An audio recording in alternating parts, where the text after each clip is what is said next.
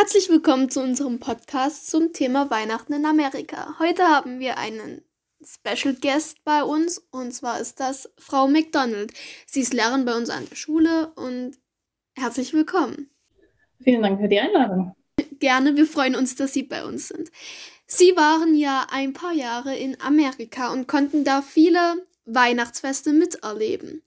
Wie läuft so ein Weihnachtsfest in Amerika überhaupt ab? Und was ist so special daran? Was ist anders als in Deutschland?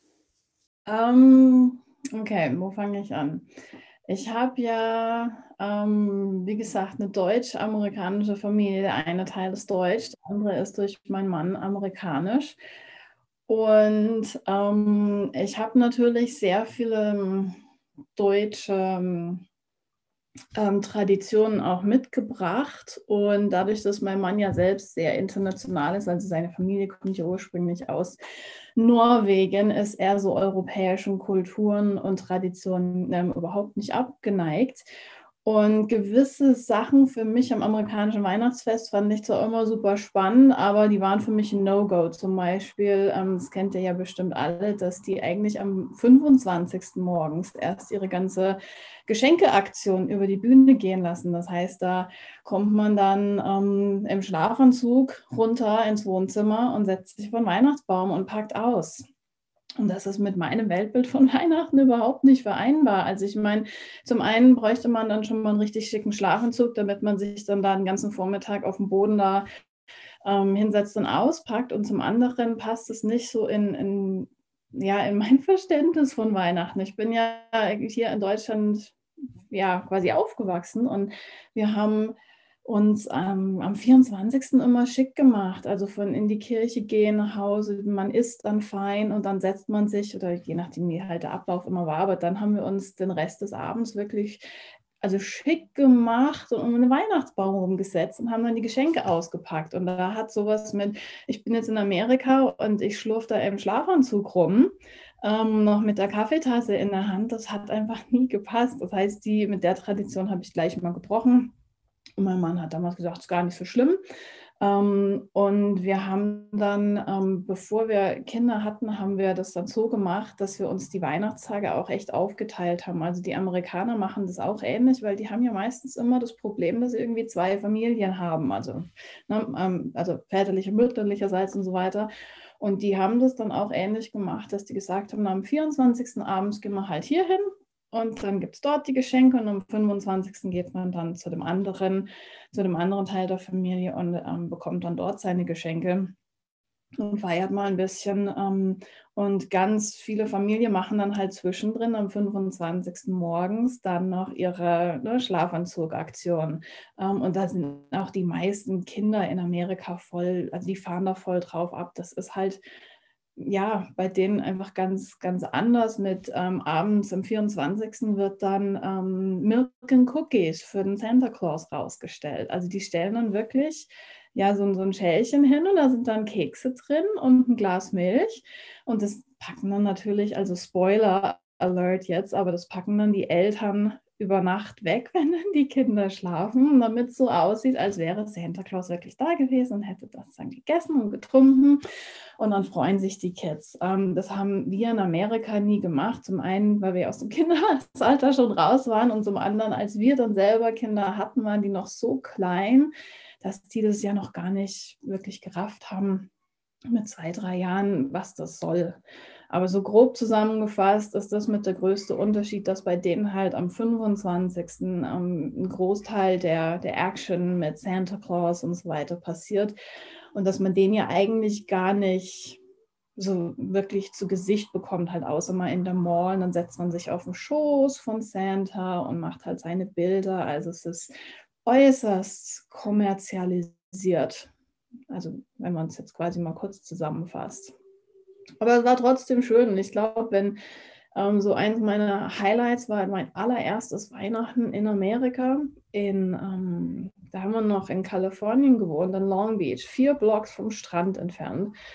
Also der Traum eines jeden, oh, so nah dran zu wohnen, habe ich gesagt, na, also wenn ich jetzt schon hier wohne und mein allererstes Weihnachten dort feiere und es hat schon 26 Grad, und es gibt keine Weihnachtsmärkte und Santa Claus schwitzt sich einen ab in seiner Uniform. Ähm, dann habe ich gesagt, dann machen wir aber auch bitte schön Weihnachten so komplett anders Weihnachten unter Palmen und wir haben dann am 24. abends, also ich habe dann natürlich der deutschen Weihnacht gedacht, wir haben uns dann mit Eis am Stiel am Strand aufs, aufs Strandtuch gesetzt und äh, also schwimmen sind wir nicht gegangen in der Brühe, aber ähm, wir saßen da echt, ja, halt in, im, im Kleidchen unter den Palmen in Kalifornien am Strand und haben Eis gegessen und gesagt, ja, also jetzt in Deutschland würden die wahrscheinlich gerade in die Kirche gehen und dann würden sie ihre Weihnachtsgans essen und wir holen uns dann halt später noch ein Burrito oder einen Hamburger oder irgendwas, wo ich gesagt habe, wenn, dann schon komplett anders. Das haben wir aber auch nur das einzigste Weihnachten, was wir wirklich so gemacht haben.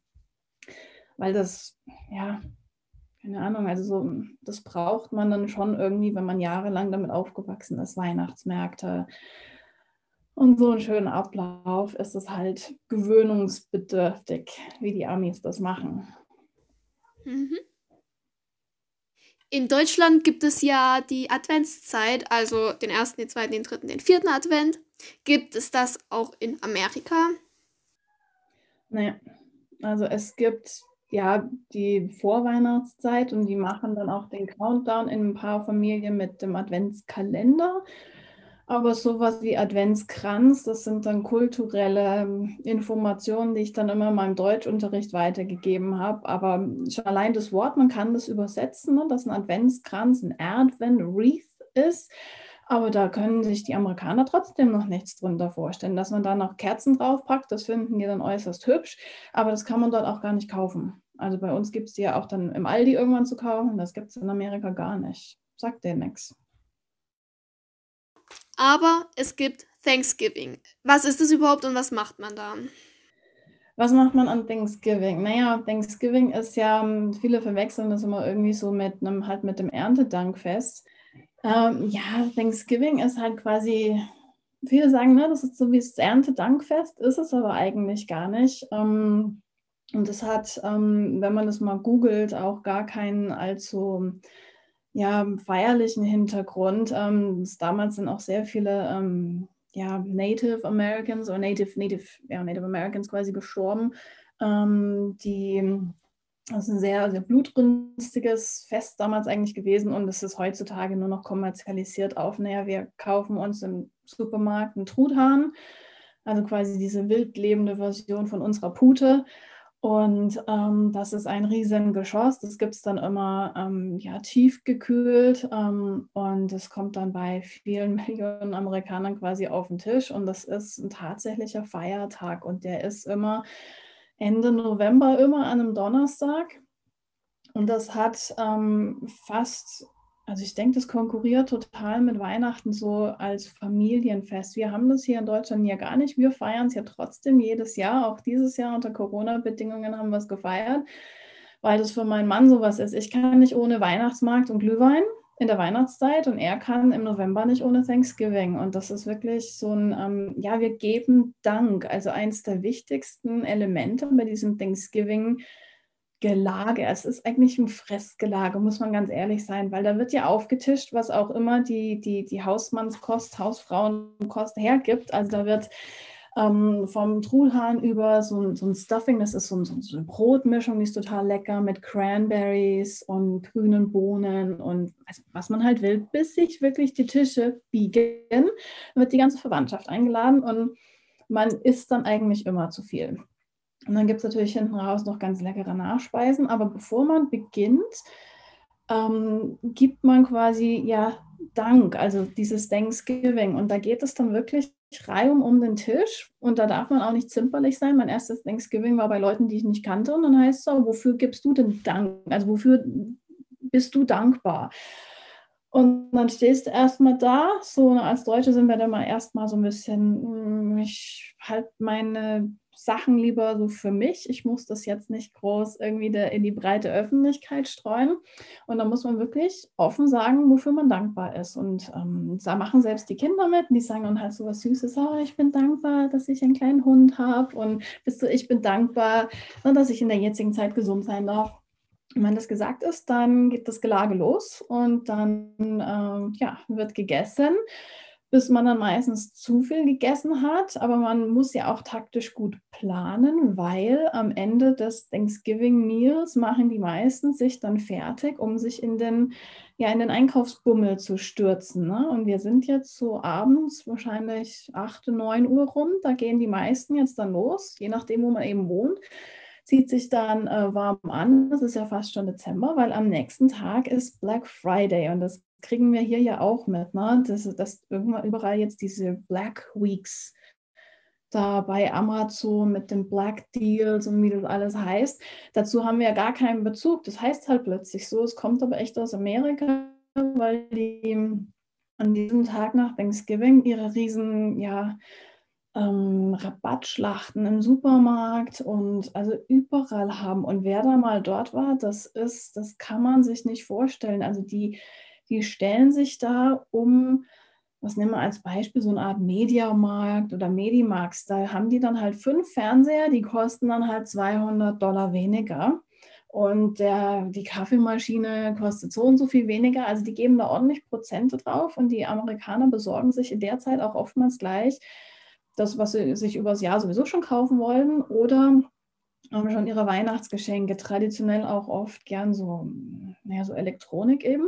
Und ähm, da gibt es dann die, die Super Black Deal, äh, Black Day, ähm, Black Friday Shopper, die stellen sich dann teilweise schon eine Woche vorher an. Also die, die sind dann wirklich so wie Scouts, die finden raus, okay, ich will den Fernseher haben kostet halt 200 Euro, äh, Dollar weniger. Da stelle ich mich dann schon mal eine Woche vorher an und das geht dann echt so weit, dass die ihr Zelt mitbringen, Isomatte, Campingkocher und die stellen sich dann, dann bei dem amerikanischen Äquivalent von Mediamarkt dann halt an und campen da. Und der Rest stürzt sich normalerweise an diesem Thanksgiving Donnerstag, so abends, so ab 10 ins Getümmel, weil um Mitternacht machen die meisten Läden dann auf. Und dann geht die ganze Sause los. Ähm, und meistens ist dann morgens um 7, 8 Uhr ist dann an einem Freitag ist das meiste dann schon gegessen. Also weil die machen es dann auch oftmals mit den Prozenten, keine Ahnung, 50 Prozent das ganze Sortiment oder solche Sachen, gerade bei Bekleidungsgeschäften, die gibt es dann halt von Mitternacht bis 1 Uhr morgens. Und da könnt ihr euch vorstellen, wie viele Leute sich da ins Getümmel werfen. Ich habe es einmal mitgemacht und habe gedacht, die, also die Spinnen, die Amis, das, also das das muss man sich einfach echt mal reinziehen. In Kalifornien macht es halt mehr Spaß, weil da kannst du draußen beim Anstehen ähm, das Ganze halt in Flipflops und Shorts machen im ja, Ende November. Als wir dann in Missouri waren, da hat es dann halt minus 10 Grad. Da macht es dann nicht mehr so viel Spaß. Aber ähm, genau, das ist diese Thanksgiving-Woche und da fängt dann an dem Wochenende, sobald quasi der Truthahn und die Überreste weggeschafft wurden, holen die Amerikaner ihre Weihnachtssachen raus. Also da wird dann wirklich über, nahtloser Übergang vom Truthahn zum Weihnachtsmann. Ähm, da wird dann eingedeckt und ähm, dann geht's los. Wenn wir schon mal bei dem Thema Deko sind, das ist ja in Amerika ein ganz großes Ding. Haben Sie das auch schon oder haben Sie das auch so gemacht? Ja, und nein, ähm, wir haben in Kalifornien in keinem Haus gewohnt, sondern da hatten wir noch keine Kinder. Da haben wir in einem Apartment im siebten Stock gewohnt. Und da hat sich die Außendeko auf eine, eine wie heißt das Ding, eine, eine Lichterkette ums Balkongeländer ähm, Geländer reduziert. Also das war alles ich habe, ich fand es auch immer äußerst peinlich, ähm, so irgendwie Sachen mir in den Vorgarten zu stecken, so einen aufblasbaren Santa oder irgend so, so, so, eine Plastikgruppe aus Rentieren. Das mag man mögen, aber ich fand es immer so, oh, dann sehen ja die anderen Leute, was ich mir da hinstelle dann gucken die. Das ist wahrscheinlich so was Urdeutsches, was ich da noch in mir habe, so bloß keine Aufmerksamkeit erregen. Und als wir dann umgezogen sind nach ähm, Missouri, haben wir dann wirklich in einem Haus gewohnt und haben dann auch draußen ein bisschen mehr gemacht, aber wir haben uns nie so ein Santa vom Hausdach gehängt. Ähm, wir haben das lieber ähm, innen geschmückt und ähm, was wahrscheinlich eher ungewöhnlich ist für, ich sag mal jetzt für die deutsche Weihnachtszeit ist, da hängt man sich ja eine Kugel an den Weihnachtsbaum. Wir haben uns halt eine Colaflasche an den Weihnachtsbaum gehängt hat jetzt den Hintergrund, dass mein Mann ähm, ein Coca-Cola-Fan ist. Also wir trinken es eigentlich gar nicht. Das ist sehr seltsam, wenn man das so erzählt. Ähm, aber ähm, er sammelt das. Also er sammelt, also wir haben ähm, bei unserem Umzug war die Hälfte vom Container voll mit Cola-Sachen. Und was es da alles gibt, also vom, vom Pyjama über Sonnenbrille, über, ne, es gibt ja alles von Cola. Unter anderem eben auch Weihnachtsbaumschmuck. Und da haben wir, glaube ich, stolze sieben oder acht solche stapelbaren Container, also diese halt, ne, diese tragbaren ähm, Boxen wo nur Weihnachtsbaumdeko drin ist. Und in Amerika ist natürlich alles größer. Das heißt, auch unser Weihnachtsbaum, wir haben, also wir haben von seiner Oma den, also so einen Plastikbaum halt geerbt, den man, ne, der so aussieht wie so ein echter ähm, und der natürlich überdimensional groß war. Der passt hier gerade so rein. Da müssen wir oben noch so ein bisschen die Spitze ähm, einbiegen, ähm, sonst passt er nicht ins Wohnzimmer. Und der hat so viel Platz, dass das ganze, ja, Cola, die ganze Cola-Deko da echt ganz gut ranpasst. Und das sind jetzt, ähm, Coca-Cola wirbt ja hauptsächlich auch ganz viel mit Eisbären. Das ist in Deutschland gar nicht so präsent, oder zumindest gucke ich nicht genug Fernsehen, da weiß ich nicht, was da so für Cola-Werbung läuft. Aber ne, der Eisbär, der mit der Cola Flasche rumläuft, das ist ja so ein, so ein Symbol. Und da hat mein Mann quasi ganz viele, ähm, die sind dann wirklich aus Glas und das sind Sammlerstücke. Also wenn man die verkaufen will, heute kriegt man ewig viel Geld dafür. Und dann hat die sich halt über die Jahre zusammengesammelt.